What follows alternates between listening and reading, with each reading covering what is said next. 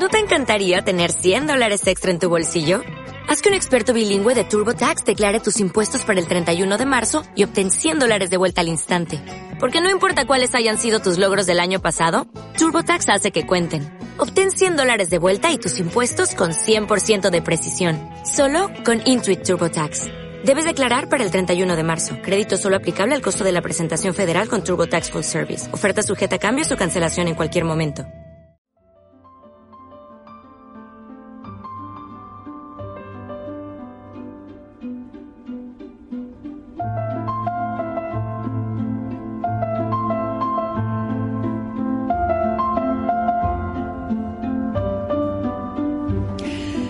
Vais a escuchar ahora es el sonido más adecuado para personas que necesitan rescate. Ansiedad, angustia, depresión, expresión de preocupación. Cada vez que escuchamos la campana en esta también duodécima temporada, tomamos conciencia de que estamos respirando, respiramos. Personas que están con un exceso de obligaciones, desorden, caos, desorganización, postergación de decisiones, miedo, ansiedad. Este es el sonido.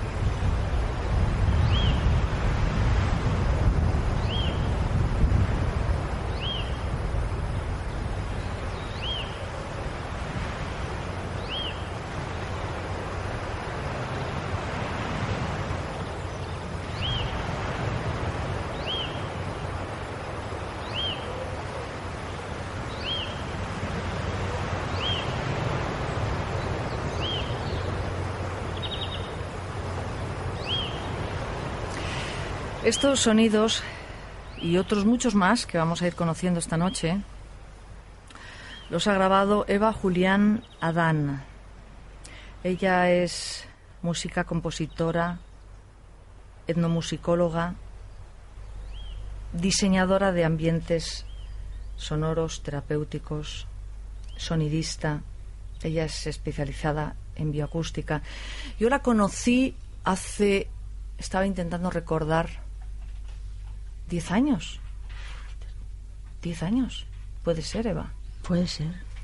Nos conocimos en La Coruña, en un congreso que nos invitaron a las dos, a cada una con su especialidad a dar una charla. Y yo vi una mujer pelirroja con un pelazo espectacular, simpatiquísima, siempre sonriendo.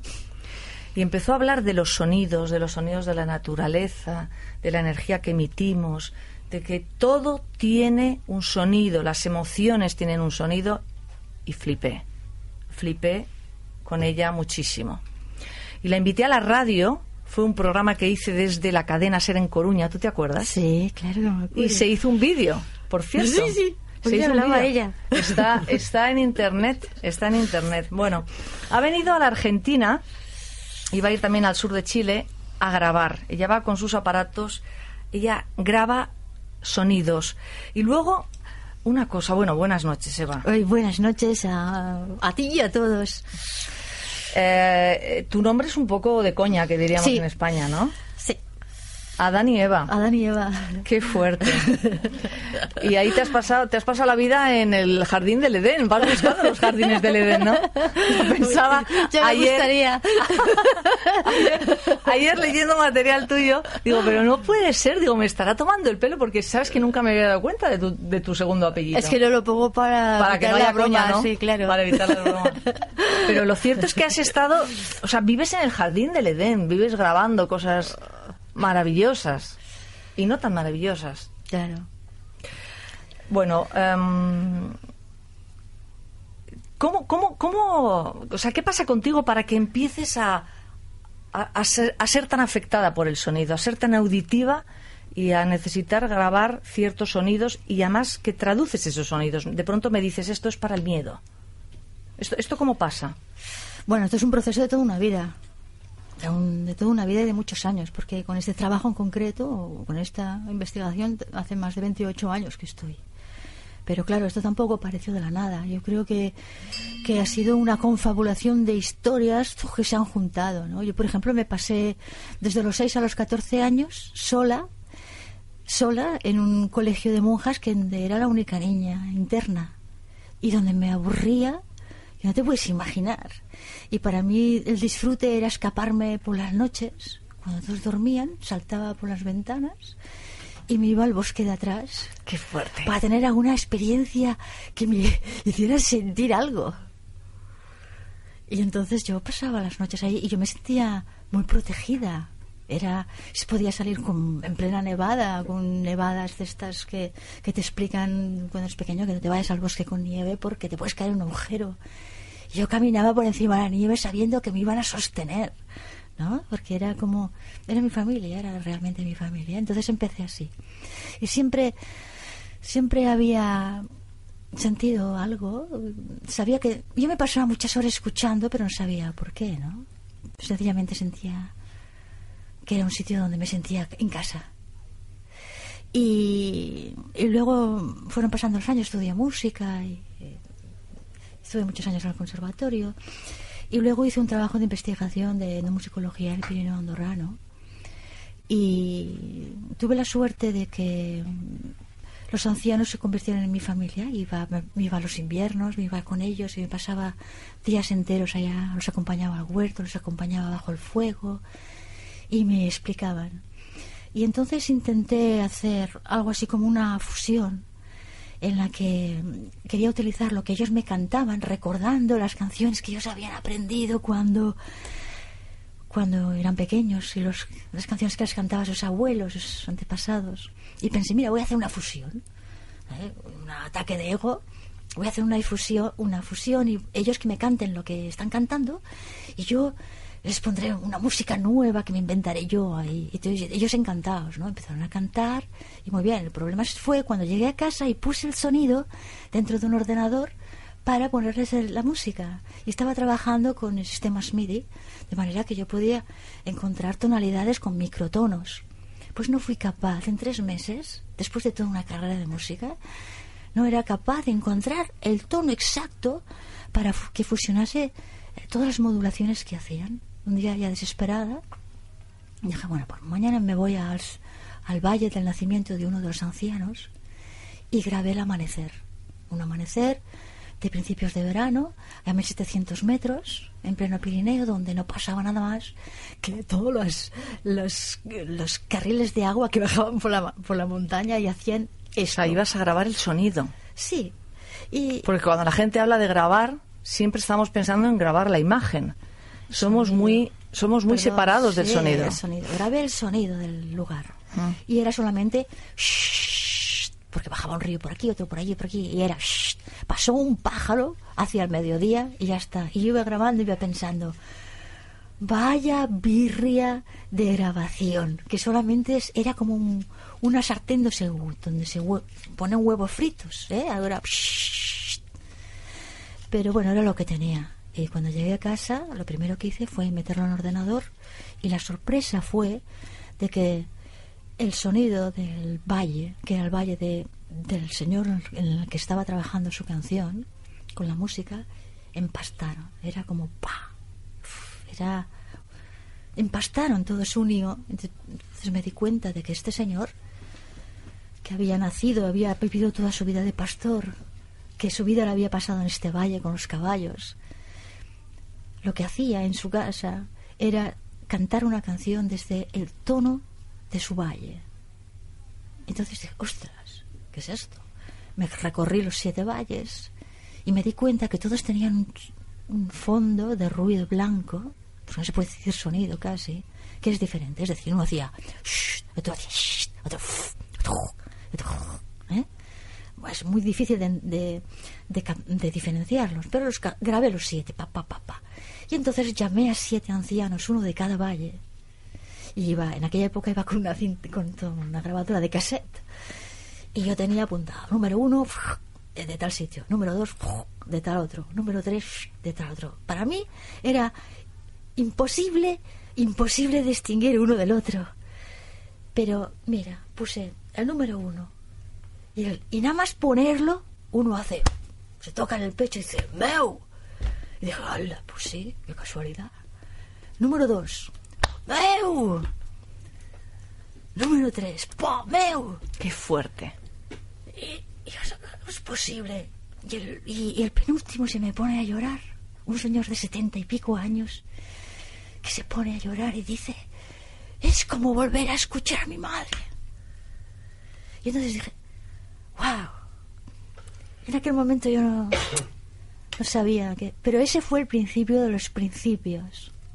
Sabía que había algo ahí que se me escapaba, pero que tenía que ver con los hombres, que tenía que ver con su expresión, que tenía que ver con sus emociones, que tenía que ver con algo más, ¿no? No sabía, en aquel momento no supe, pero yo supe que aquello era muy importante. Y entonces empecé a grabar diferentes lugares, viajé por Malasia, por Canadá, por otros lugares, y me di cuenta de que la forma de hablar, la forma de pensar tiene que ver con esto. Pero básicamente el principio de los principios del trabajo que he hecho ahora, que estoy haciendo ahora, vino a raíz de una situación muy fuerte que se que viene empalmada con la conversación que había antes. Bueno, mm, bueno, te he visto súper tocada con el tema y como yo sé que no hay casualidades, Claro. yo digo, bueno, a ver cómo caso, yo estaba pensando, yo como tú, con el cassette, digo, a ver cómo caso la historia de Eva con la historia del maltrato. A ti te tengo bastante encajada con Fernando, nuestro paisajista, que te lo presento, que está por aquí. Fernando, buenas noches. Hola, ¿Cómo ¿cómo estás, te va? cariño? Hola, muy bien, encantada. Bien, de escuchando muy atentamente lo que relata ella. Porque Fernando viene a hablar del sonido de las plantas, porque cada planta tiene un sonido. O, o sumarnos un poco a lo Sí. que ella va comentando. Sí. Eh, cuando ella habla de estas pequeñas diferencias de tonalidad, de expresión en los valles, eh, esto sucede también con lo- los animales, inclusive a veces con aves, las aves según las regiones, eh, voy a dar un pequeño ejemplo del chingolo, a veces con el, según, según las regiones tiene un pequeño modismo en su canto. O sea que fíjense como también los animales, así como las personas que de- relataba ella, había una eh, expresión distinta según el valle o la zona que es. O sea, quizás aquel experto, aquel que sabe bien de canto de aves, puede distinguir un chingolo que es- esté en la zona de Santiago del Estero de un chingolo que esté en Buenos Aires, ¿no? Que a su vez el chingolo está presente en Buenos Aires y lamentablemente por este problema de no sentir los sonidos de las plantas y, y de las aves, nos estamos perdiendo. Y también venía el recuerdo, cuando él- ella comentaba de esta gente de edad, también estamos perdiendo nuestra capacidad de sentir los sonidos. Eh, Charles Darwin relata en sus escritos, cuando estaba viajando en el sur, en eh, zona de Tierra del Fuego, acá en Argentina, es muy al sur, donde va cerca de donde va a ir ella, ¿Vas a ir por Tierra de Fuego? va a estar al lado enfrente, eh, casi, y él relata de cómo, eh, acercándose con el Beagle, eh, y él eh, en los barcos viajaban gente que habían tomado onas, yamanes, etcétera, son nativos de la zona, le llamaba la atención cómo hablaban entre ellos diciendo está mi hermano en la costa esperándome, cuando estaban a kilómetros de la costa y era imposible para las personas que estaban ahí, eh, los ingleses, percibir eh, cualquier este sonido de la costa. Bueno, ellos sí escuchaban, o sea, tenía una sensibilidad muy, muy especial y podía escuchar a su hermano que estaba ya saludándolo en la costa a muchos kilómetros. Fíjense la agudeza del oído que él lo relata porque lo, le llamó mucho la atención y lo fue observando. Charles Darwin era muy, muy observador con sus 25 años cuando hace la exploración. Eh, y fíjense cómo vamos perdiendo esa sensibilidad. Y también relataba de cómo eh, los distintos indígenas de la zona podía diferenciar en el mugido de los animales también de qué zona pertenecía el animal, de qué valle era. O sea que había una distinción muy sutil, muy eh, diferente eh, en cuanto a la sutileza del, de los animales en el escucharlo. Y entonces vemos que, que nosotros vamos perdiendo esa sensibilidad.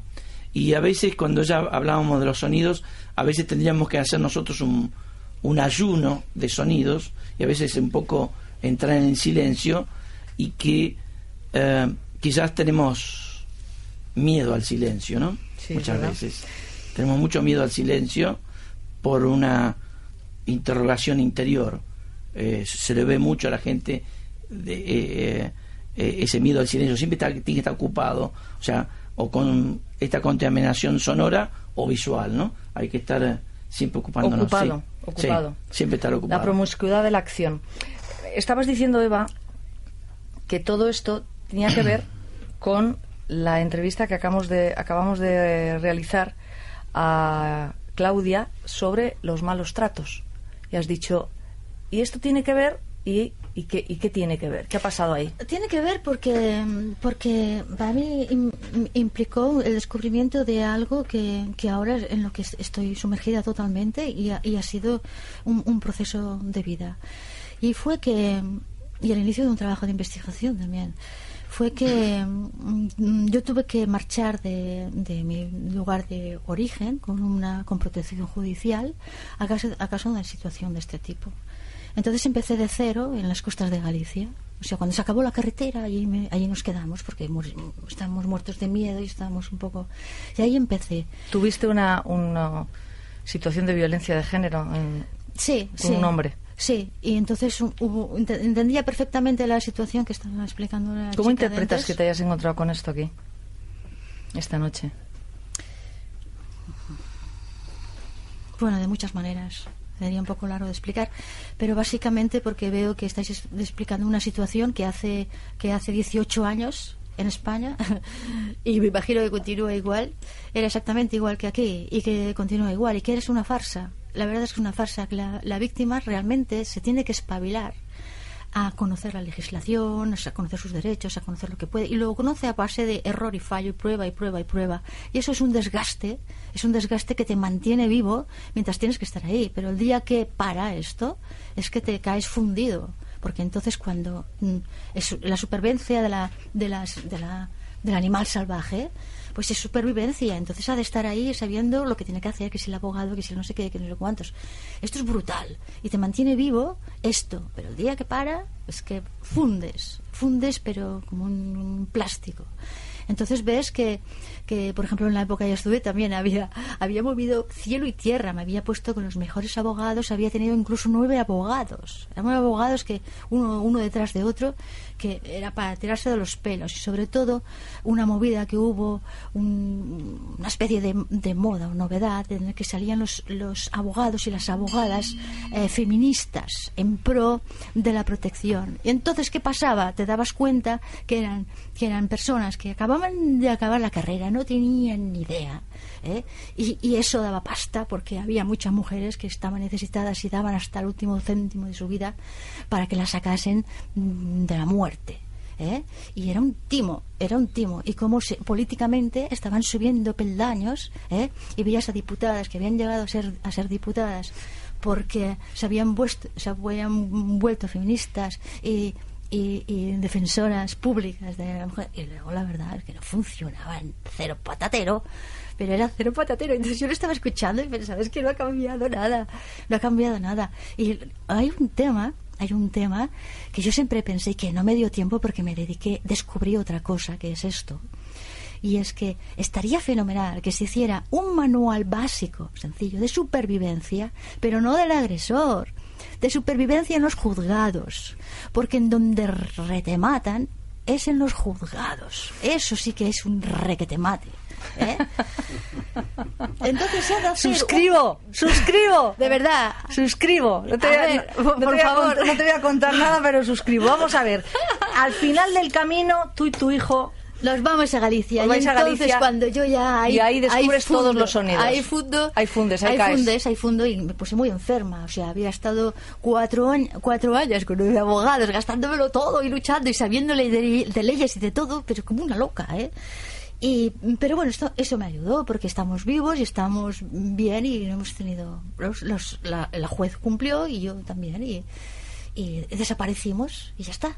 Bueno, entonces sucedió algo muy interesante y es que durante los primeros cuatro meses, cuando aterricé en, en tierra neutra, entonces es lo que os te digo, es que te caes.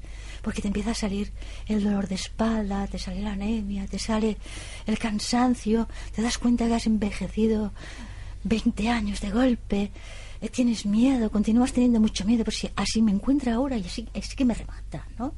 Tienes un niño y tiene miedo, llaman al timbre, y todo esto se va acumulando y, te funde físicamente. Y me acuerdo que tampoco tenía energía para trabajar. Y un día me fui a la playa. Me pasé cuatro meses casi sin moverme de la cama, porque no me dolía tanto la espalda que no podía levantarme. Me levantaba para llevar al niño al autobús y tirarme a la cama. Comprar un poco de comida, hacer la comida, ¡pa! Con un niño de cuatro años, que me ponía la manita y me decía, duerme mamá, aquí no nos encontrará, ¿sabes? Y Qué fuerte, qué fuerte, qué fuerte, qué fuerte. entonces, un día salí a la playa, que la tenía muy cerca, pero yo tardé una hora en llegar a esa playa, porque iba- me tenía que ir apoyando las paredes, porque no, no conseguía. Llegué a la playa diciendo, ostras, ahora sí que estás al final. eh. Esta guerra te la has currado como... Ay, perdón, eh, sé que en, en español currar es trabajar mucho, aquí no. Eh, es, te la has trabajado como una jabata, como una campeona, ¿no? Yo recibía llamadas del jefe de la Policía Nacional que me decía, Eva, yo admiro lo que has hecho porque te lo has trabajado de una forma tan noble. Yo estaré a tu lado, lo que... Llámame si me necesitas. Y estaba en otra parte del mundo, ¿no? en otra parte del país. Y llegué a la playa. Pero yo me sentía que, que había perdido, porque la, la salud me estaba fallando. Y, y, y fue caer, ¿no? Diciendo, me queda muy poco dinero, estoy escondida aquí,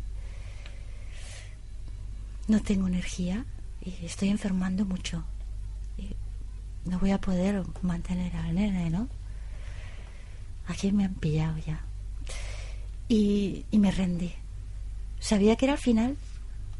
Había perdido. Acepté. Est- Estás perdiendo. Y en ese momento entró una ola. Y, "Buah". y ese sonido me secuestró. De manera que yo entré en silencio. Entré en paz. Y durante un tiempo que no puedo definir cuánto fue, entré en silencio. Y en ese silencio apareció una voz interna que me dijo, Eva, deja de estar triste, porque este es el mejor momento de tu vida. Ahora que lo has perdido todo, ahora puedes empezar a dibujar quién quieres ser. Dibújate de nuevo y sé tú. ¡Guau! Aquello fue una bendición, porque yo hacía muchos días que no podía pensar nada bueno.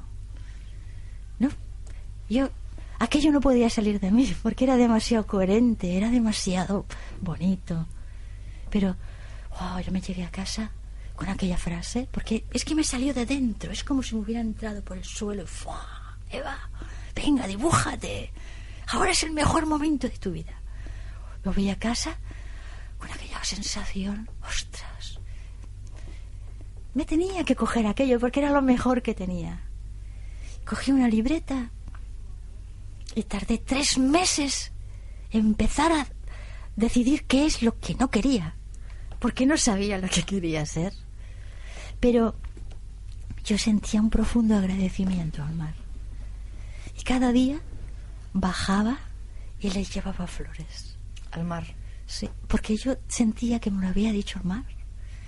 De esto no lo podía comunicar por nadie, porque eso me diría, bueno, este ha hecho un desdoble de personalidad ahora, con tantos conflictos, ahora se ha vuelto majara.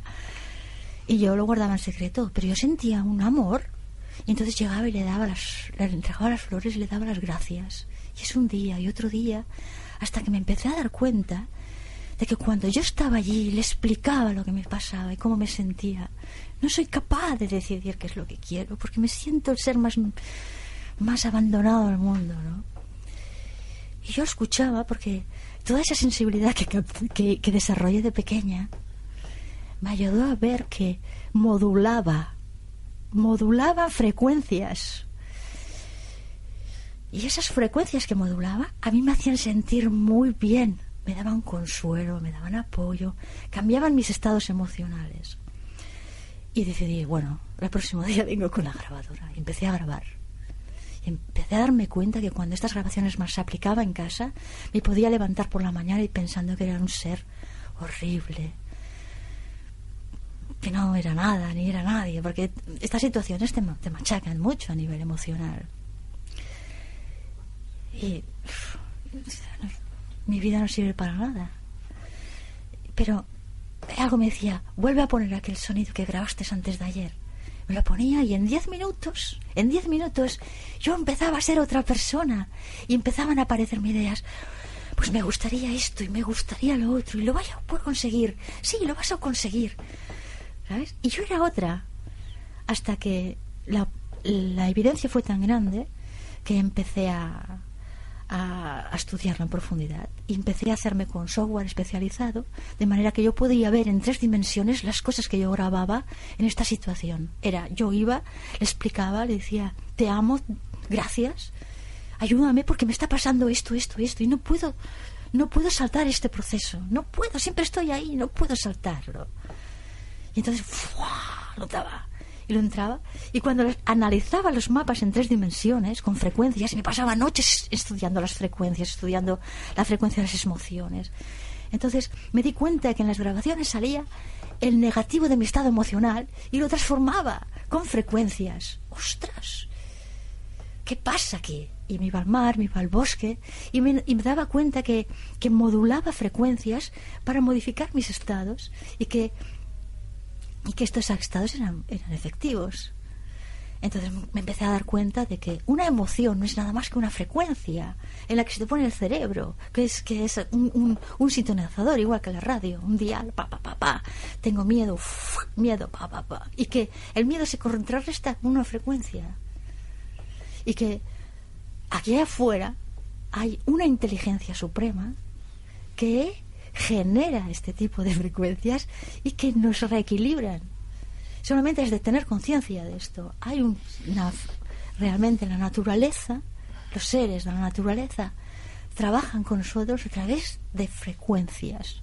Y somos un mapa abierto, ellos trabajan siempre para el bien, para el equilibrio, para la unidad, para la unidad con todo. Entonces, estas, a base de años, estas grabaciones que siempre, siempre he grabado en estas condiciones. Es decir, llegas y yo no le doy al play hasta que siento que estoy allí con ella. Y entonces grabo. Y, puedo utilizar frecuencias para modificar estados de pánico, estados de ansiedad, estados de, de, de, miedo, estados de debilidad, estados de... Bueno, la lista es enorme, de apatía, de desamor, de... A, ver una cosa. Em, cuando tú haces una grabación, que tengo muchas tuyas aquí, y me dices, por ejemplo, hemos escuchado del rescate, me voy al sistema inmune y tú me mandas una grabación y me dices, utilizar en periodos de cansancio extremo a causa de una debilidad generalizada y continua, producido por una baja de defensas. o bien en procesos de enfermedad que requieren una aportación de energía al sistema inmunológico. Cuando tú me mandas esto y me mandas una música determinada, un sonido, no es una música, es un sonido. A ver, vamos a hacerlo. Sistema inmune, déjame ver ahora mismo aquí sistema inmune. Es el track 7. Vamos a poner el track 7, por favor, para que lo escuchéis. A... Escúchalo, vamos a escucharlo.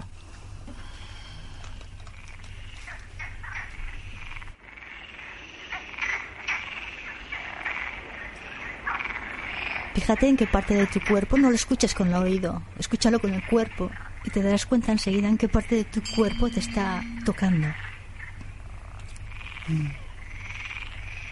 O sea, tú te vas a un lugar, grabas esto, que lo grabaste en el verano del 2012, y tú decides, tú decides que esto nos ayuda al sistema inmunológico. Y te voy a explicar cómo y Esto por es, qué. sí. Bueno, está grabado la noche del solsticio de verano del 2012. En esta noche yo tuve una experiencia, es la primera vez, la primera vez después de, si empecé en el 2000, 2000 en el año 2002, ¿eh?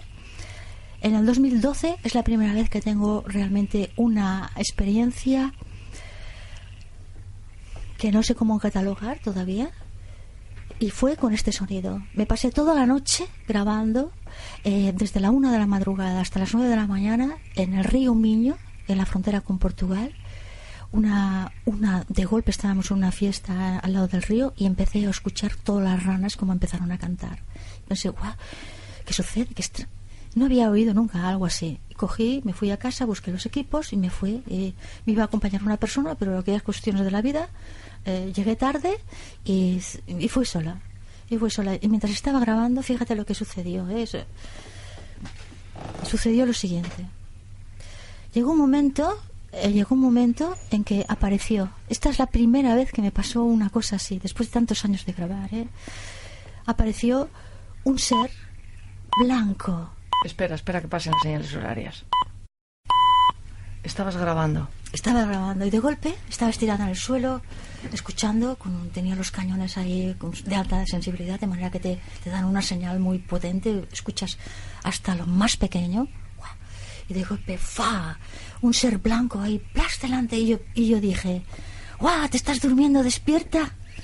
No te duermas, porque aquí en medio de la nada, ¿eh? con todos los micros y tal, no te puedes dormir. Venga, recolócate y no te duermas. Pensé que estaba soñando, ¿eh?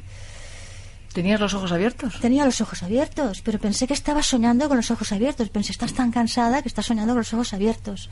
Me recoloco y ¡zas! vuelve a aparecer. ¡Wow! No. Y me dije, ¡Ey, no estás soñando! Está ahí. Y era, pero no sentí miedo. Era, era súper amoroso. Y era, era como, eh, como si tuviese una túnica, pero la tela no era de tela, era como si fuese de cristal o metal, ¿eh? blanco. ¿eh? Y, la y las arrugas de la, de la ropa, como si fuesen de algodón, eran aristas, era como esculpido en el, en el cristal. Y de golpe hace así, ¡fua! se gira entre en sí mismo y empieza, empieza a girar como una bola muy rápida que yo notaba aquí, aquí en medio, En tercer ojo, en el entrecejo. en el entrecejo, así como si yo estuviera dentro, pero notaba ahí, pero como si estuviera dentro.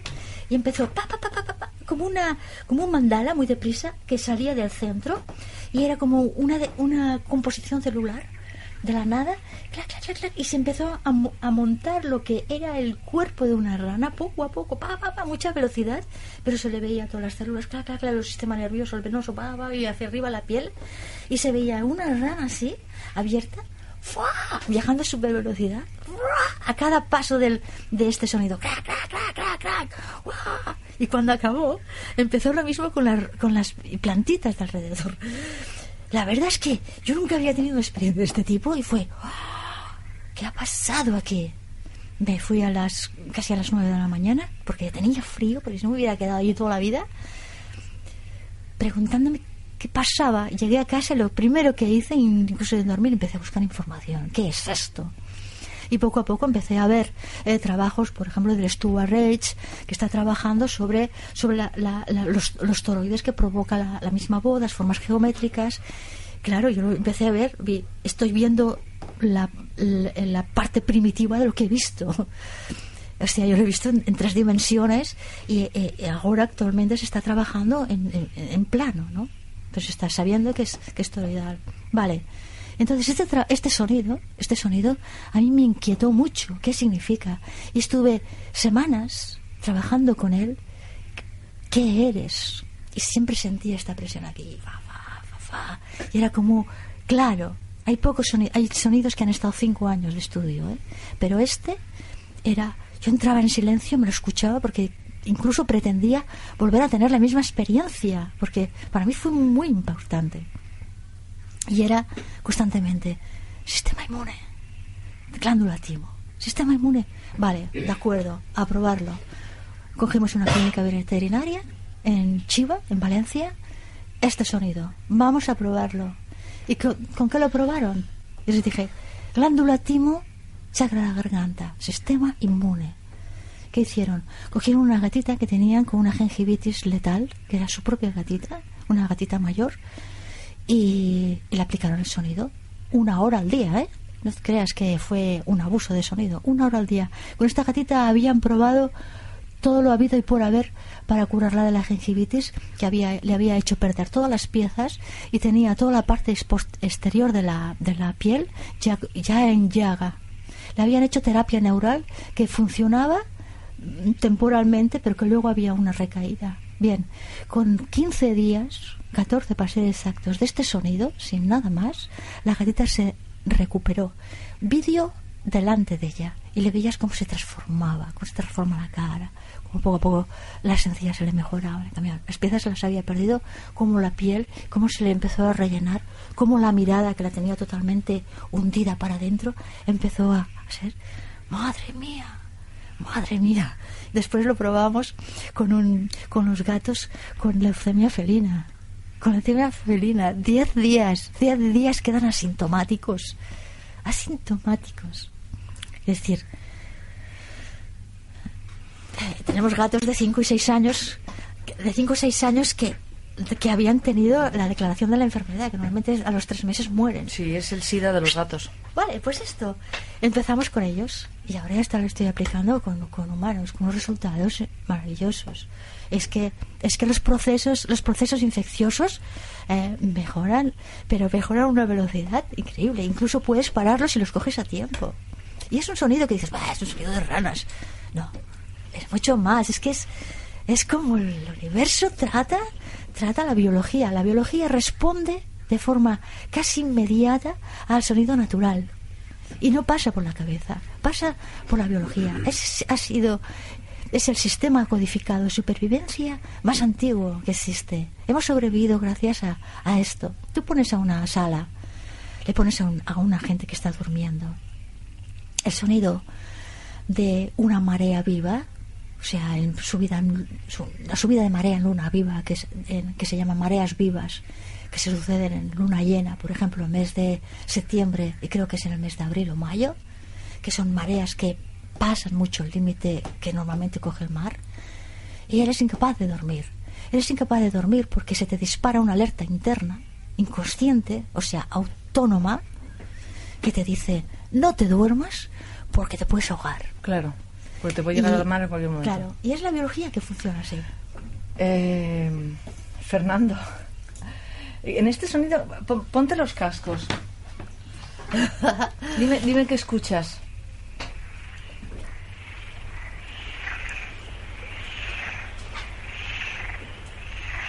Bueno, aparentemente hay algo de ranas dando vueltas, que vos mismo lo estás diciendo, ¿no?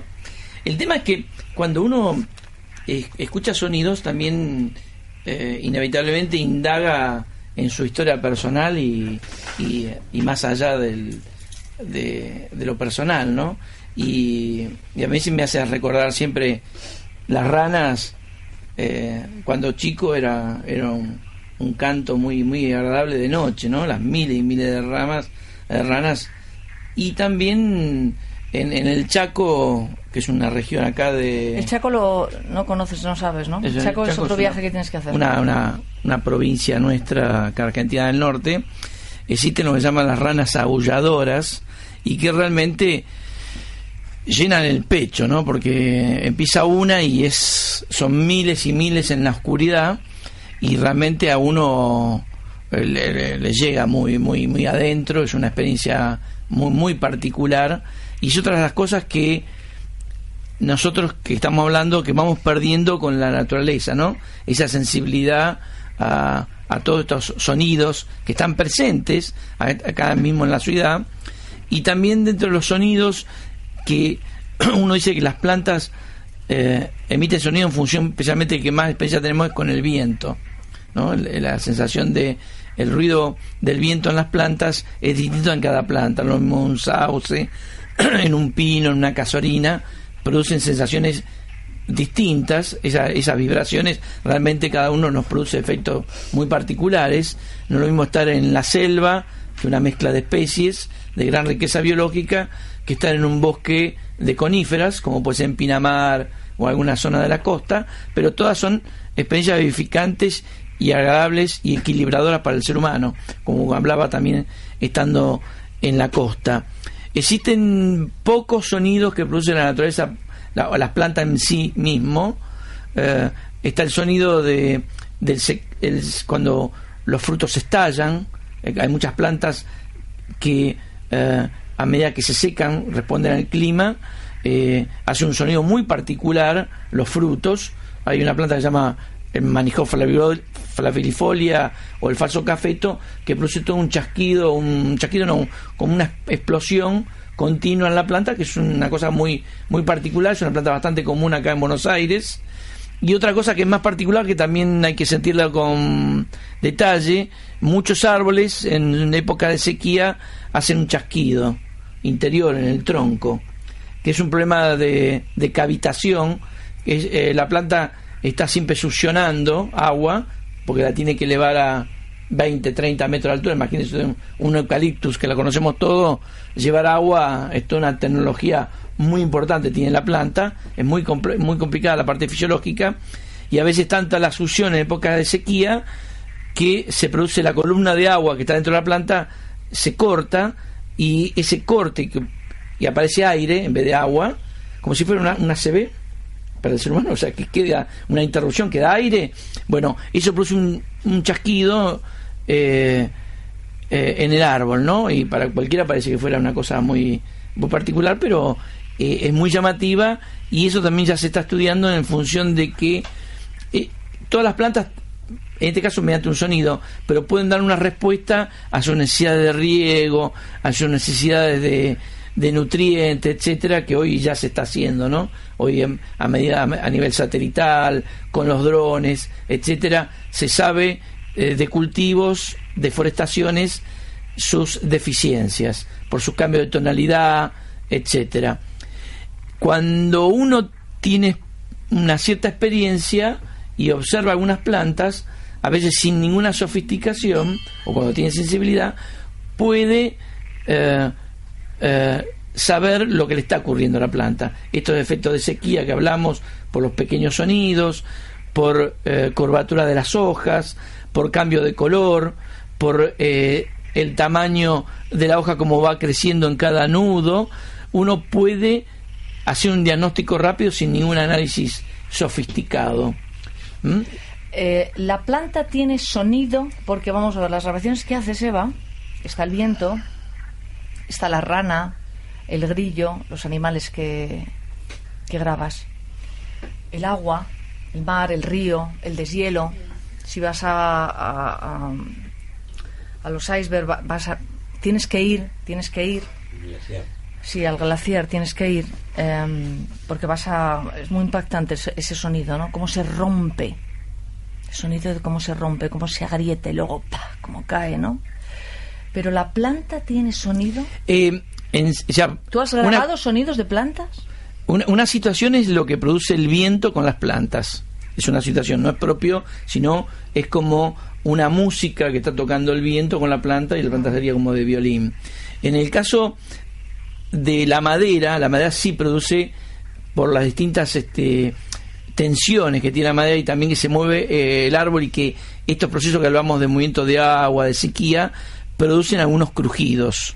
el árbol en sí y especialmente también cuando las ramas se, otra vez actúa el viento, hay un ruido interior que a veces mucha gente se sugestiona, especialmente si está caminando en forma nocturna en un bosque, hay realmente chirridos que son muy, muy llamativos y particulares, pero son de las plantas y cada planta hace un movimiento, pero son movimientos físicos en sí, de, de cavitaciones, como dije, de movimiento de agua interna del árbol o de la estructura de la madera. Esto también se explica el por qué los grandes artesanos que producen violines, los famosos violines, y usan determinadas maderas, esas maderas cortadas en una orientación muy específica, que lo sabe el artesano, está muy estudiado también, es que estos vasos que estamos hablando que conducen el agua, según como uno corta la madera, lo podemos cortar en diagonal, en perpendicular, en, eh, en Bueno, esa madera cortada de tal manera, después hecha por eh, un artesano, un luthier, el sonido viaja de distinta, de distinta manera, repercute de tal manera y produce entonces un sonido más agradable o el buscado. Fíjense ustedes, estamos hablando, una planta conduce el agua, después esta puede hacer un sonido, después esta es cortada, el árbol es extraída de la madera y con un corte determinado, después para hacer un luthier va a producir un sonido muy agradable o no. ¿Mm? Son secretos a veces, pero está muy estudiado cómo va haciendo el corte en la madera. Y a su vez también da una belleza determinada. Cuando nosotros vemos esos muebles tan agradables, el famoso espigado, que vemos los pisos, etcétera, es producto de los gran, miles de pequeños cortes de estos canalículos que llaman traqueidas, en el caso de los, de los árboles, que produce esa belleza de espigado distinto en cada planta, muy particular en cada planta. Vamos a ver, Eva. Tengo otro audio que quiero que lo escuchemos, que tú me lo mandas y lo titulas Miedo a los cambios. Bueno, me ha parecido espectacular. Miedo a los cambios. Miedo a los cambios, miedo a no ser capaz, miedo a no tener suficiente, miedo a la escasez. Es un sonido que... ¿Y también te viene? Es, ¿Lo grabas? Esto lo grabé, eh, este concreto lo grabé en, en, en una época en que tenía mucho miedo a no tener suficiente. Y y, fue un día que venía de, de León. Un segundo. En realidad es como al revés, quiero decirte. El sonido es el antídoto al miedo a la escasez. Exacto. Porque claro, yo ahora mismo estaba pensando, ¿cómo te puede un sonido tan bello como este, o cualquier sonido de la naturaleza, mm, ser un sonido de miedo? Pues mira, muy fácil. Tú cuando tienes... Hay muchos tipos de miedo, ¿eh? Hay muchos tipos de miedo, pero el miedo a no ser capaz, el miedo a la escasez, el miedo a un cambio eh, así, pero a mí no, ¿no? O, por ejemplo, bueno, esto, el miedo, el miedo se centra exclusivamente, el miedo de esas características se centra exclusivamente en un vórtice vibratorio que tenemos en el cuerpo, especializado en una serie de frecuencias, de aquí a aquí, y no pasa. Y el miedo es un señor que tiene un nombre de frecuencia y que se sitúa en un lugar específico. Para, ¿qué es una frecuencia? Una frecuencia la frecuencia, una frecuencia que llamamos inercios es sencillamente eh, la medida que le das a la velocidad de un tipo de, vibración. Todo lo que suena, todo lo que existe está en o esto, Esto tiene una frecuencia. Tiene una frecuencia determinada que le confiere estas propiedades. ¿eh? Y esto, esto también, esta espuma, todo, todo lo, toda, la, toda la materia atómica, toda la materia atómica está en estado vibrante. Todo produce y todo, la todo lo que es pensamiento, todo lo que es emoción, todo esto, e, emite un campo. Y tenemos en Emite un campo, es decir, mi pensamiento de sí. Em, deseo, deseo, eh, no sé, deseo viajar, un deseo deseo, crecer, deseo un cambio, deseo un cambio, una cosa muy bonita, deseo un cambio. Deseo un cambio, este deseo que tú piensas y te hace sentir de esta manera, te hace sentir de esta manera porque ha sido un pensamiento que ha desencadenado una emoción. Y esta emoción desencadena una respuesta fisiológica. Vale. Pero puedes desear un cambio con alegría, puedes desear un cambio con miedo. Vamos a, vamos a ver esto. Por ejemplo, yo deseo un cambio agradable. Imagínate ahora que va, te hago una historia. Voy a, voy a imaginar, voy a imaginar que voy a hacer un, un viaje eh, por Islandia eh, en la nieve con, una, con un trineo, imaginároslo todos, ¿eh?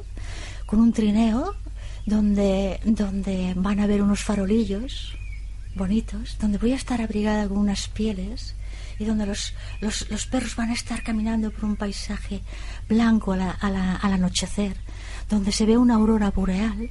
Yo estoy súper abrigada y tengo dentro un termo con agua caliente y estoy con las personas que más quiero en el mundo y, estamos viajando así.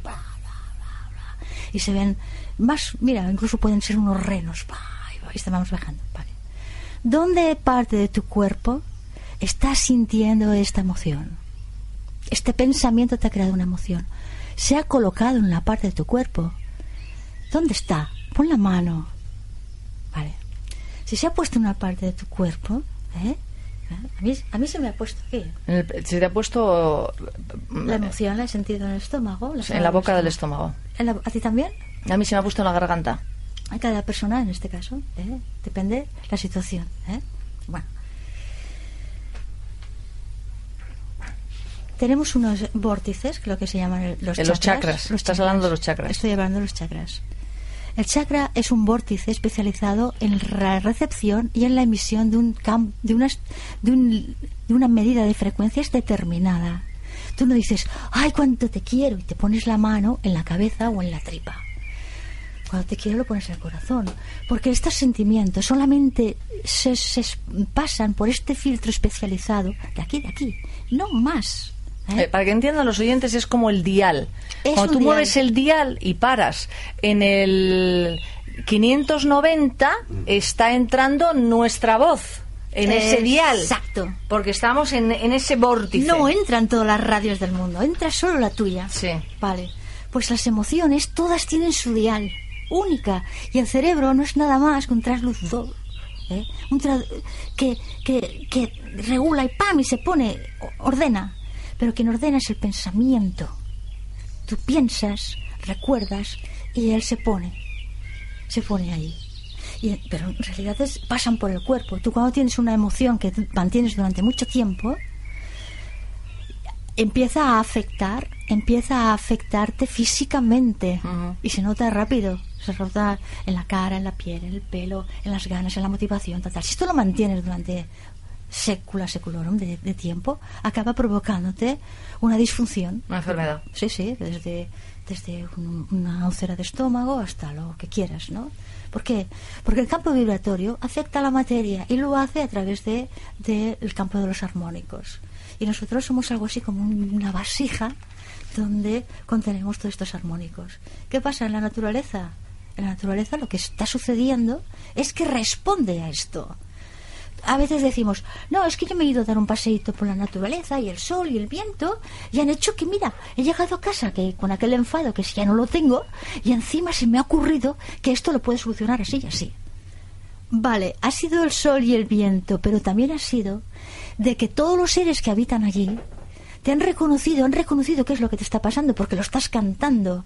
Mi cuerpo está cantando por el biocampo por, por la respuesta biomagnética, están cantando lo que a mí me pasa. ¡Wow! Y tú cuando entras en un, vasco, en un, en un, bosque, por ejemplo, no eres un desconocido, ¿eh? eres alguien amado, ¿eh? que te se reconoce y, la, la respuesta es ¡Wow! ¿Qué le está pasando? Hay que actuar y empiezan a actuar inmediatamente. El tiempo es un factor importante. No es lo mismo estarse 10 minutos que una hora, que dos, que cuatro días y se produce una emisión desde las plantas, desde los árboles, desde las rocas, desde la confabulación de los insectos, el cambio de tono de los pájaros, el cambio de tono de los insectos, de los anfibios.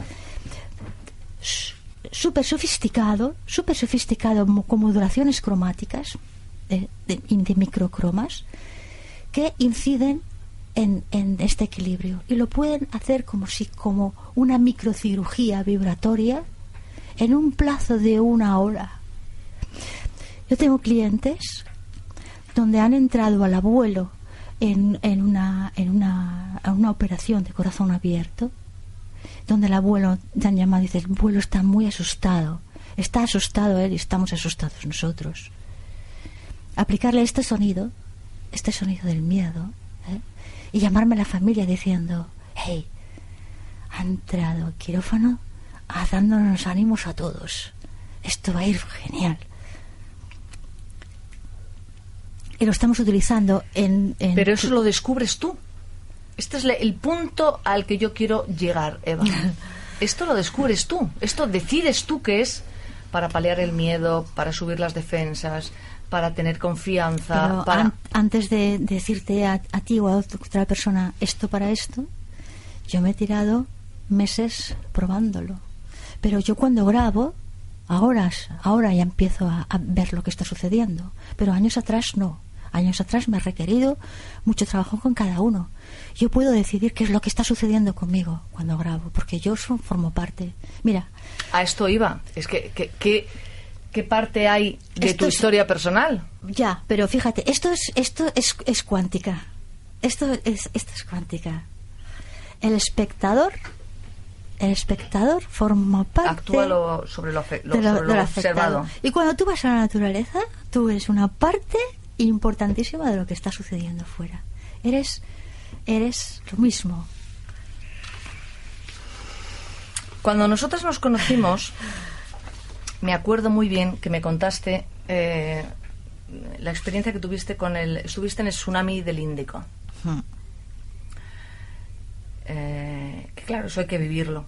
Pero yo, me- yo, no, me, yo no me olvido que me, que me contaste esa experiencia, no me olvido que me dijiste. Yo estaba con los aparatos grabando y con mi hijo.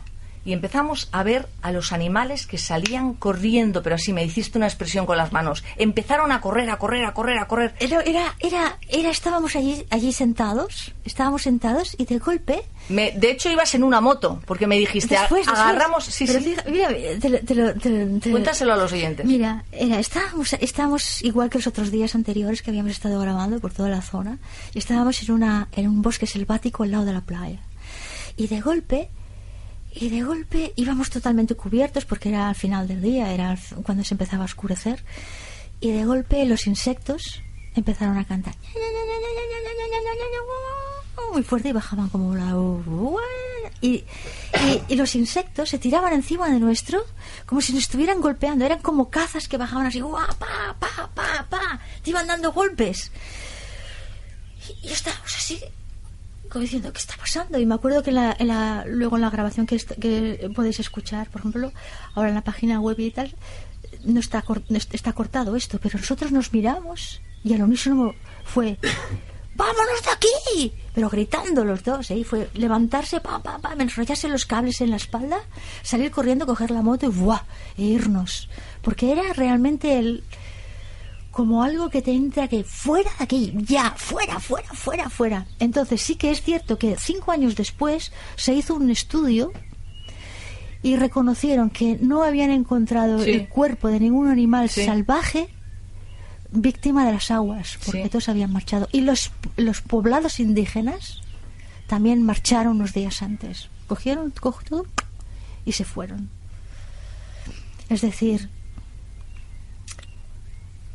una cosa es estar sordo, no oír, y otra cosa es que no haya un- una respuesta permanente y que, como decías tú hace un, un ratito, pues que los, los, los, los humanos que viven en contacto constante con la naturaleza de generación en generación tienen una capacidad de escucha que va mucho más allá de lo inmediato.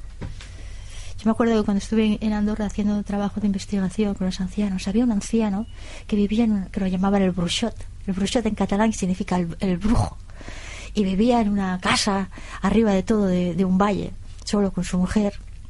Era pastor, toda su vida había sido pastor, no sabía leer, no sabía escribir, pero era el bruixot. Él curaba con las plantas pero lo hacía con, con rituales, con la planta. Él era un especialista en curar a la gente de las verrugas. Y la gente cura, lo iba y, y su manera de curar era que las personas eh, le llevaban una prenda personal él se la ponía en su, en su cesta y cuando salía a la montaña, pues si, eh, si pasaba por un, la- utilizaba una planta que, se, que es como un, un- que se llama es como escaramujo que es como un, un rosal ¿Conoces el escaramujo? es, es- es como un rosal salvaje, ¿eh? que es- lleva mucho vitamina C. Bueno, entonces él lo que hacía era cogerle la cabeza, la, la bajaba hasta el suelo, le, le ponía la, la prenda de esta persona, le cogía una piedra y le decía, no te voy a devolver la libertad hasta que a fulanito de tal le cures las verrugas. Y entonces la persona se curaba, era famoso por eso. Las personas, y todos los de todos los valles me lo habían explicado. A mí me las curó y a mí también y tal. ¿no? O sea, que era, era verídico, había muchos testigos. Y, y decía, pero la regla era que cuando tú te habías curado volvieras, porque él tenía que volver a la planta, darle la libertad y, y darle las gracias. Pero este hombre me explicaba que él desde su casa, que bajaba, era todo un valle glaciar que bajaba así, había abajo, abajo, muy abajo, un río y luego salía otra montaña, otra montaña que actualmente son, son unas estaciones de esquí que se llaman Soldeu. Sí. Pues él decía, yo desde casa, desde casa, puedo saber en la otra montaña quién va, cuántos van y hacia dónde van, sin verlos.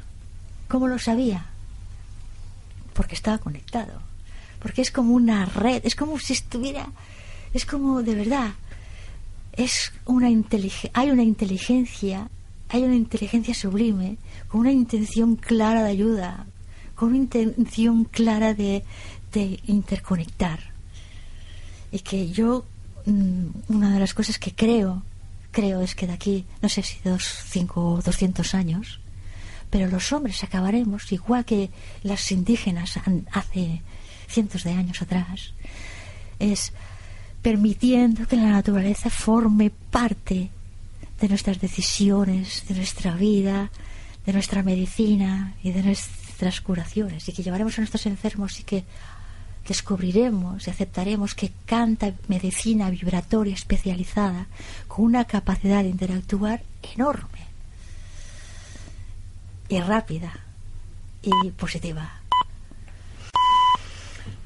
Fernando, te has quedado ahí. No, no, bueno, ya lo hemos, eh, hemos hablado en otras veces en acá de que estamos muy unidos a la naturaleza y yo ya lo había explicado Algunos. eh, va- varias veces. Yo te digo algunos. Bueno, Te pero algunos inevitablemente cuando ya hace muchos años los códigos genéticos y la secuencia genética que tenemos todos, eh, lo mismo está sucediendo en la pequeña hormiga, o sea que tienen la misma secuencia, solo que algunas son más complejas que otras, que cuando yo hablé que el ciclo de Krebs, que es un ciclo de la respiración, es eh, casi idéntico en las plantas, en la hormiga, en el ser humano, o sea, como a nivel biológico mínimo ya para explicarlo lo más sencillo posible eh, eh, realmente uno se maravilla cuando uno lo estudia en la facultad hace muchos años eh, se, estudia en, en genética vegetal y en, bioquímica y uno ve que estos ciclos son los mismos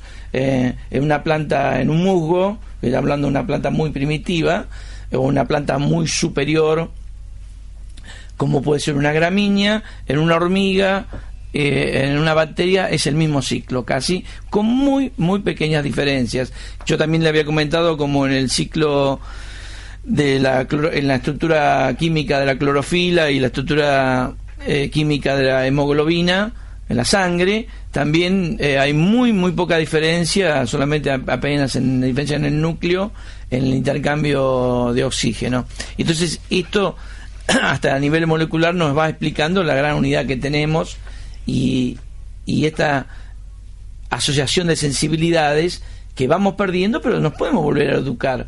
Yo les comentaba que este necesidad de, de ayuno de sonidos y empezar después a educarnos a escuchar se puede hacer acá en la misma ciudad y bueno, tenemos que ir volviendo a entrenar y esa capacidad se puede volver a, adquirir eh, poniendo énfasis en ir trabajando y ser observadores, ¿no? Y, y cuando yo les comenté del, del trinado de los pájaros, eh, de distintas aves, están presentes, ¿no? Acá en, en los parques de Buenos Aires, en las calles, Pasa que tenemos que prestarle atención y acallar los demás sonidos terribles que puede ser la gran ciudad. Pero podemos seleccionar y tener, crear nuestro propio silencio en la gran ciudad. Eh, ¿Qué les recomendarías a Eva si ahora mismo le dijeras, mira, estás en Argentina, tienes que ir a grabar esto, esto, esto y esto? ¿Qué le recomendarías? Bueno, Si tú pudieras, si tú pudieras crear su, su ruta turística. Bueno, una de las cosas que eh, interesantes bueno, es grabar cualquier cosa que, que se proceda en la costa, ¿no? Acá, eh, tanto en la reserva ecológica, eh, realmente hay una riqueza biológica muy importante y el contacto con el agua. La reserva ecológica de aquí de Buenos Aires. Sí, sí, hablas, del- sí, sí. La que está, que acá, enfrente, la que está acá sí, nuestro. Mañana Eh, vamos, mañana vamos. pueden ir a la reserva ecológica y eh, ahora hay una, una- otro lugar que se, está- se acaba de habilitar que es frente a la ciudad universitaria hay una pequeña reserva y una parte que continúa lo que llama el Parque de la Memoria que es un lugar muy interesante que también eh, pueden tener una, una buena experiencia ¿no? para ir en, en horarios de, de mucha gente que ir sí o sea el mediodía etcétera si no la experiencia pues no puede ser la misma de eh, ¿Y en Argentina qué le recomendarías que grabara? bueno lo que comentaba recién de lo de glaciares eh, ¿Los glaciares? sí sí eh, es una- un sonido las cataratas por supuesto la sensación de, de- del agua es una cosa fantástica inclusive ahora uno no se puede meter pero yo tengo la experiencia de poder meterme debajo de las cataratas y también eh, es una sensación muy muy interesante no y la otra no porque también te ir- puede hacer en cualquier parte no creo que no por Ah, yo seguridad sí- no Yo sí lo hice eso. Sí, sí, pero por seguridad no. Y la otra experiencia es, bueno, que cada vez lo puede hacer en cualquier parte del mundo, es estar en, en cuevas profundas, ¿no? El tema del silencio y, algún- y empezar a captar unos sonidos particulares en las cuevas es una experiencia muy, muy interesante. ¿eh? Eh, Eva, Perdón, entonces él quería hablar algo. Los esteros. Los estereos liberar, sí, por supuesto. Y a, a tener la experiencia de navegar en una canoa en los esteros de Iberá es una cosa fantástica porque inclusive ese es otro contacto importante en que nosotros tenemos eh, tenemos que eh, educarnos el, el excesivo miedo a los animales que tenemos, a las arañas, a los yacarés y eh, eh, a los animales salvajes. porque nos hemos desconectado de ellos. Exacto, hay un excesivo miedo y, eh, y, y, y eso sería otra experiencia. Sí, el estero de Iberá es una experiencia fascinante. Ir a, ir a Martín García también es otra gran experiencia donde va a tener contacto con las mariposas eh, nativas nuestras, que ahí están bastante impoluto la situación. El volar eh, se entra en otra dimensión, ¿no? Eh, ver volar las mariposas. ¿Qué es antes, el huevo o la gallina? O sea, ¿qué influencia tiene en un sonido las personas que viven? Estaba pensando al mismo que estabas, la estás mandando aquí a Buenos Aires, a Puerto Madero, estamos al lado, estamos a dos kilómetros, a la reserva ecológica, por ejemplo. ¿Qué importancia tiene en ese lugar las personas que viven en Buenos Aires, esta ciudad imposible, sobre una reserva ecológica o la reserva ecológica sobre las personas? En los sitios que has ido, en los que has estado. que- ¿Cómo cambia una reserva en Galicia a una reserva en el sur de España, norte de África? Bueno, hay un tema gravísimo que, que es- que está generalizado, es generalizado, pero es un, un- un tema real, eh, medido, comprobado. En Estados Unidos hemos perdido el 70% de los paisajes naturales. En, en Europa se calcula un 40% de pérdida irreversible de paisajes naturales. ¿Qué está sucediendo? Está sucediendo que el ruido producido por las actividades humanas provoca provoca pues la pérdida de los ecosistemas, la- el ecosistema sonoro, pero eh, se produce de la siguiente manera. Imagínate que hay ciertas aves, in- insectos o ciertos animales que necesitan un rango específico de frecuencias para detectar a sus depredadores y para y para detectar a su presa. Cuando hay un ruido impuesto encima, que normalmente es un ruido producido por, por las actividades humanas, pues ¿qué pasa? Pues que son víctimas o de las presas o sencillamente no, no pueden cazar a gusto. Entonces, unos mueren por, por, por debilidad, por agotamiento, los más fuertes se mantienen y los otros marchan. Entonces eh, bajan las poblaciones. Las que tendría que haber bajan y cada vez bajan a más, más rápido. Yo tengo grabaciones de hace 10 años que no tienen nada que ver con ahora.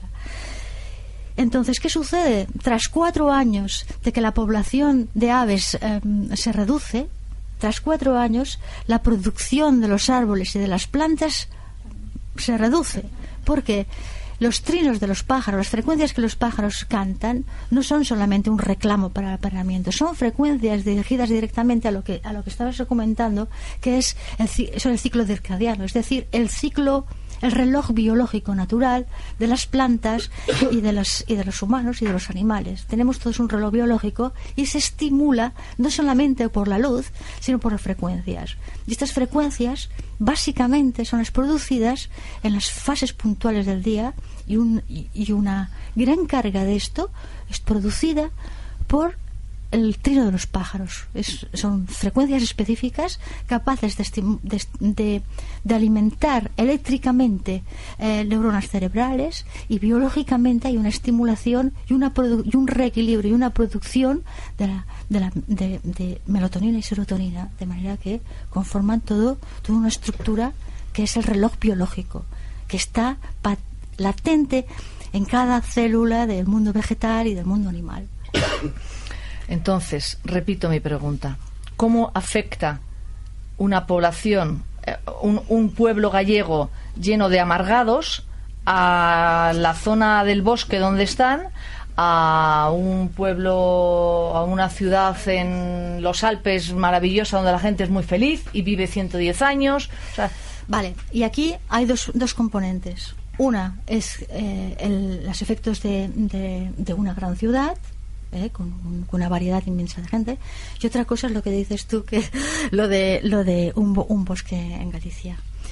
Esta es una pregunta muy importante porque ¿quién afecta a quién? Mira, yo he estado trabajando durante años y he observado que cuando coges el sonido base de, por ejemplo, en Malasia estuve haciendo un trabajo para, para un Pancort Laut, para un Laut, este, una isla privada de un hotel súper lujoso y entonces hicimos un trabajo de, de se grababa la naturaleza y entonces cogía eh, música tradicional antigua y la metía en medio de la, del sonido de la selva. Y era era lo mismo lo mismo y notas luego empiezas a mirar los mapas en tres dimensiones y ver y ves que son un reflejo del carácter colectivo de la personalidad colectiva de un grupo de personas por ejemplo en en el Ulla en Galicia ¿eh? en la zona de Luya, que son bosques y tal, donde hay la, buscas un mapa de la base y hay una frecuencia básica de, sonidos bajos.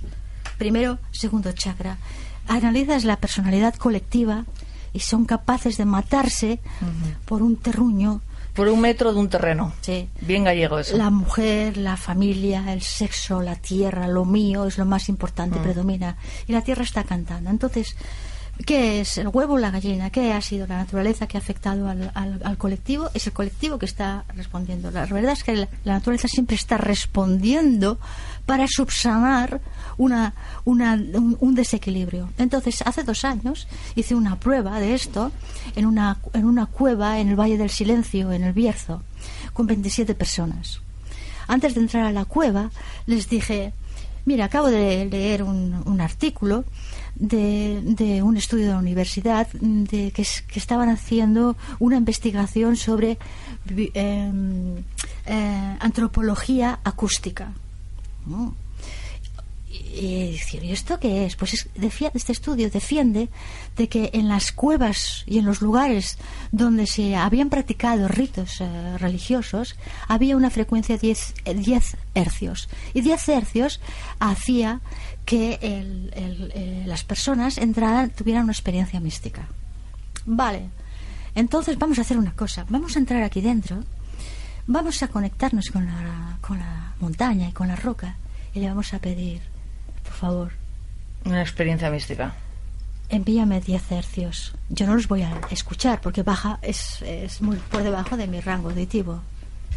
Y cuando tú sientas que la cueva te está dando te está haciendo entrar de tu, dentro de tu cuerpo 10 hercios, empiezas a cantar. Solamente había un músico en el grupo, todos los demás mm, eran personas que se dedican a otras, a otras profesiones.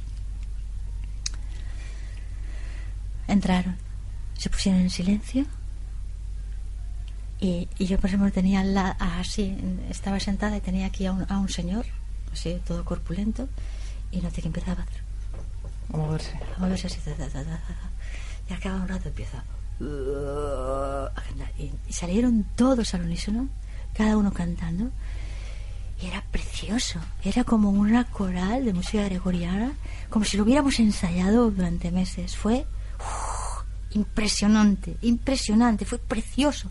Todo el mundo modulando, todo el mundo desde lo que se sentía él de conexión con, con la propia cueva. Y acabaron todos juntos.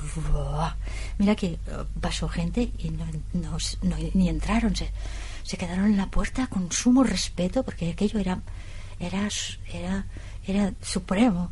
Sentaron y nosotros acabamos. ¿Cuándo acabamos?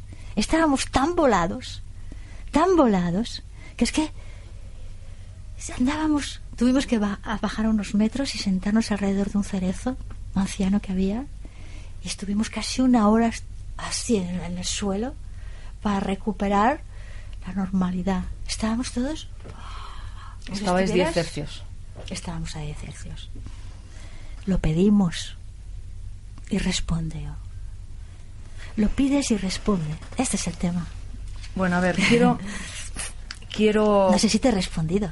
Ah, me has respondido, sí. Aparte, eres tan, eres tan expresiva, me encanta. Eso me encanta de ti. Eh, vamos a ver. mm, Eva va a dar eh, unos cursos y unas charlas y unos de todo tengo por aquí.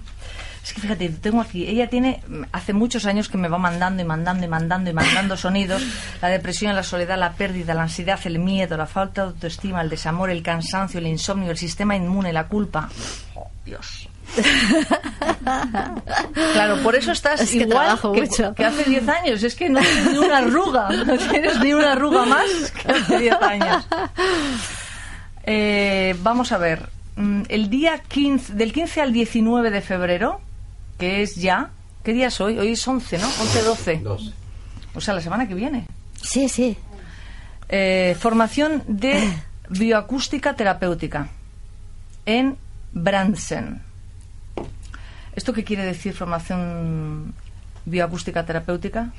Es una formación para que profesionales y gente que le pueda que le pueda gustar, pero es- está enfocado en aprender a utilizar el sonido natural como una herramienta terapéutica para reequilibrar estados emocionales, para, para acompañar a, a personas en sus procesos vitales. Por cierto, me está recordando ahora mismo cuando yo trabajo con los gons, con los congos tibetanos. A veces lo uso en los cursos. Y la gente empieza a bajar, a bajar, a bajar, a bajar, a bajar. Claro, eso es el, los hercios del, del sonido, ¿no? Del 24 al 26 en los Gigantes de Córdoba. Va para Córdoba. La comunicación consciente con la naturaleza y el acompañamiento terapéutico por espacios naturales. En este lo que trabajamos es, es a, a descubrir que tú tienes la capacidad de comunicar con- conscientemente con la naturaleza y, y- que haya esta respuesta y, que, gestionarlo como un aliado en tu vida. Y tener la experiencia. Y luego también de aprender a acompañar a personas a que tengan esta experiencia, que no sea pasear, sencillamente voy a hacer tal hora, tal hora, llegar a tal pico y voy a bajar, sino que descubran qué es lo que sucede. El domingo 19 de marzo, el botiquín básico de sonido terapéutico. ¡Qué título más genial! ¡Qué título más genial! Yo tengo el botiquín básico de homeopatía, pero de sonido terapéutico. Abre la caja de, del botiquín estoy es que necesitando es un sonido. Es maravilloso tener un botiquín básico en casa, porque en casa, en tu vida normal de cada día, se producen muchas situaciones. Y tú sabes, la, lo, yo es que continúo mar- maravillándome día a día de, de ver en casa que se está poniendo el ambiente un poco tenso y que dices, uy, va a estallar una, que no veas. Y entonces, chuf, pones el sonido adecuado, suave, que casi no se, se escuche como un perfume Y a los 10 minutos, jijijaja. Y dices, ¡guau! Y notas, ¡guau! Que este peso se te. O que estás viendo que no eres capaz de concentrarte y que estás sobrecargado y que pones un sonido y que ¡buah! te centra el pensamiento.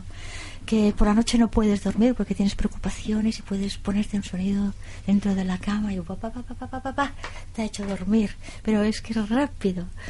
Es eh, que tienes un niño con miedo, que tienes un niño con fiebre, que tienes un resfriado. Ya lo estamos aplicando a nivel fi- fisiológico. Yo empecé Claro. con las emociones. Claro. Pero un sonido de la noche de luna llena, en un ataque de tos seca, de esta que no te deja dormir por la noche, coges los auriculares, pones así en el pecho, y es que en menos de, de tres minutos te lo ha cortado, te lo ha cortado. Y donde, y donde estamos trabajando sobre la acidez gástrica con, con, con con sonido de fuego bendecido y donde, donde te, se le- te reduce y donde te reduce el dolor abdominal y donde, bueno, un montón de cosas. ¿Sabes? Entonces es un botiquín, es aquello magia. Eh, Marcelo, ¿me pones el 8, ronroneo de gato? Ah. Por favor, que este es genial. el ronroneo del gato. El gato es, claro, el gato es que es un animal, además, em, es un transmisor energético, es, es un limpiador de energía el gato, pero fantástico. Fantástico. Pero muchas más cosas, porque el ronroneo del gato está estructurado en frecuencias de 20, no sé si os estáis fijando, si tenéis un buen equipo lo, lo escucharéis, está estructurado en frecuencias de 20 a 45 y de 90 a, 100 a 145 hercios. Y estos son frecuencias anabólicas de regeneración ósea. El hueso utiliza estas frecuencias para autorregenerarse. En las naves espaciales se utilizan estas frecuencias para reducir la pérdida de masa ósea. Entonces, o sea que es estupendo mm, tener un gato a mano.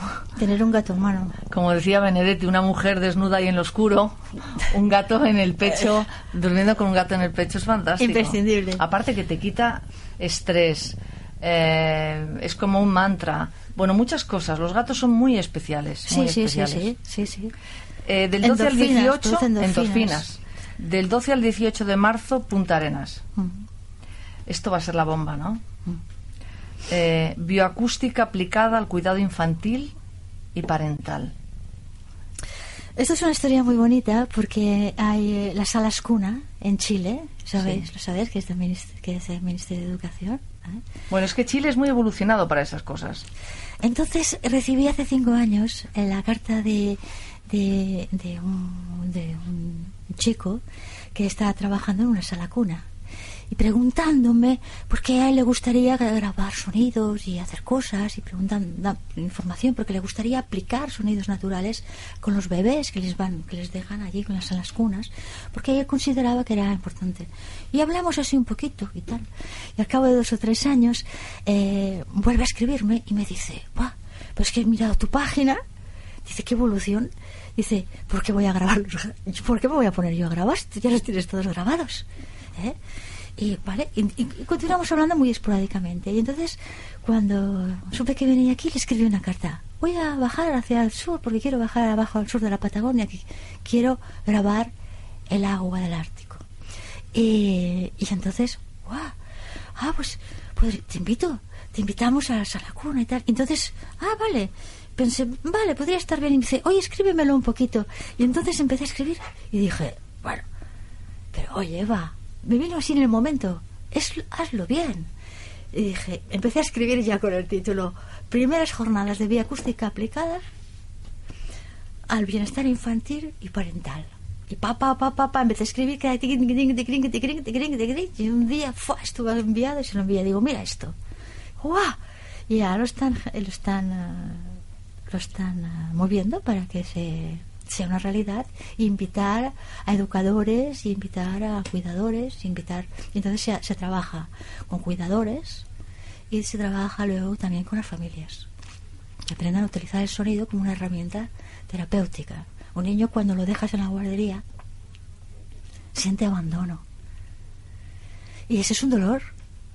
Puedes, puedes jugar con este dolor, puedes, puedes ayudarlo a que ese, ese dolor se convierta en otra cosa. A ver, os voy a dar un número de teléfono de Buenos Aires, la persona que le organiza todo esto un poco a Eva. El teléfono es el 15 30 76 11 33. Repito, 15 es un celular, 30 76 11 33, aunque yo lo publicaré ahora en, en el WhatsApp de la voz de la noche. Fernando, eh, ¿quieres comentar algo antes de irnos? No, no, lo, es lo que siempre estamos hablando, la interconexión que tenemos todos, ¿no? Ello, a ella me hizo acordar que es muy común a veces cuando uno ve en la montaña, en el campo, como muchos animales tienen la característica de, de ubicarse en ciertos sectores, formar sus nidos, eh, dormir de noche, y uno después comprueba que son lugares que tienen, este, especialmente en invierno, pequeñas diferencias de temperatura, ¿no? O sea, otra vez sensibilidades, si uno no lo mide con un termómetro determinado, no, eh, no ve diferencia porque hace esa actitud. Esto también sucede cuando, eh, son cosas curiosas, pero sucede actualmente, la siembra, eh, el, el día preciso de siembra de maíz o de trigo, etcétera, la precisión de los días de siembra se hace mejor cuando se toma la temperatura del suelo y a partir de un cierto movimiento de grado es cuando después la cosecha funciona mucho mejor. Quiere decir que otra vez vemos que hay pequeñas sensibilidades que vamos perdiendo y que antes algunos agricultores y algunos animales lo tienen la, la observación y el dato. Eh, esto se practicó a veces durante milenios y el conocimiento se fue perdiendo que también lo que hemos hablado, como culturas como la guaraní, inclusive hoy actualmente ha quedado el conocimiento en muy pocas personas y pierden mucha cultura, mucha información se fue perdiendo, lamentablemente.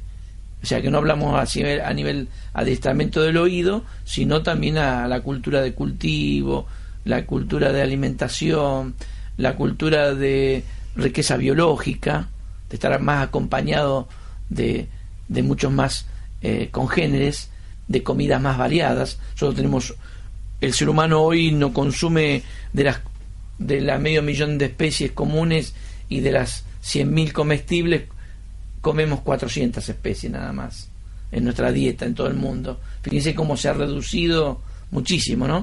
Ahora hay una onda que empieza a comer un poco más variado, pero lamentablemente también esa costumbre se fue perdiendo y nos fueron inculcando a comidas más elaboradas, mucho más monótonas y de muy poca riqueza de variedad biológica. Lamentablemente. Es verdad. Sí. Carlos, ¿le querías recomendar que fuera? No, no, el glaciar, porque de Punta Arenas está muy cerca. Claro. El glaciar, muy, muy cerca. Eso tienes que hacerlo, Eva, nos lo vas a agradecer toda la vida. Vamos a ver, eh, ¿cuándo vuelves a la radio? Yo tengo mi agenda, aquí. Dame que mire la agenda. Dame que mire la agenda. Vamos a ver. La semana que viene es 18. eh, que yo, por cierto, doy un curso en Buenos Aires. El 25 estás dónde? En Córdoba, ¿no? sí. El 4. ¿Estáis por aquí el 4? Estaremos aquí. ¿Sí? Bueno, pues ya te apunto para el 4 de marzo. Eva, Julián, Adán. Eh, te voy a pedir permiso. Te voy a pedir permiso para utilizar tus eh, sonidos en el programa de la voz de la noche. Bien. Quería pedirte permiso para que los oyentes te escuchen. Pondremos unos minutos cada programa. Yo diré de- para qué es especialmente y dejaremos que los oyentes lo escuchen, si tú me lo permites. Sí, y si, y si puedo, puedo aconsejarte, yo lo que haría, que podría estar bonito, es, por ejemplo, dejarlos, ya sé que quizás es mucho tiempo, pero 10 minutos sería o adecuado, porque les permitiría tener una experiencia. Porque los humanos estamos acostumbrados a tocar el botón y que todo pasa muy rápido. A tomarte una pastilla y tal. La naturaleza funciona todo un poquito más lento. Entonces, 10 minutitos es un, el mínimo recomendado. Por ejemplo, una audición, pues por ejemplo para las personas que tienen insomnio. Una audición para las personas que se sienten solas. una audición para las personas que, que puedan estar pasando un fracaso económico. Así, y les dejas 10 minutos. Una pastilla musical. El botiquín lo voy a llamar el, el- lo mismo que lo mismo que tú has hecho. Lo voy a llamar el botiquín. Hay un montón de mensajes. Sí, el botiquín. Ya veré. La palabra botiquín la voy a incluir. Ya veré cómo, cómo y, escribo el. y eso copete. sí, diles que, que pueden escuchar más Escúchame, cosas en la da- página danos, de eso, danos la dirección de la página, Eva, por favor. sonidoyvida.com. Que además tiene un logotipo precioso. Muy bonita. Está, es muy bonito el diseño de tu página, ¿eh? Y el logotipo tuyo es muy bonito. Me gusta mucho. Es muy tú. O sea, creo que quien te lo haya hecho, no sé si ha sido tú misma, te ha captado perfectamente. Sonidoyvida.com. Ahí tenéis un montón de sonidos de muchísimos años de trabajo. ¿Cómo se fueron casando las cosas? Eh, Fernando, gracias. De nada. Muchas gracias. Un placer Venga, igualmente. Carlos, gracias, que sigue por aquí. A las personas que han venido a acompañar a Fernando, que han venido a acompañar a Eva, gracias a todos. A Moni también, que ha venido Sí, a acompañar. Mónica, que lo ha organizado todo. Sí, Eh, La afirmación de esta semana, que no muera con la música dentro. Esa es la afirmación que te recomiendo para toda esta semana. Que yo no muera con la música dentro. Nos estamos encontrando la próxima semana. Un beso muy fuerte en este primer programa de la duodécima temporada de La Voz de la Noche en Radio Continental.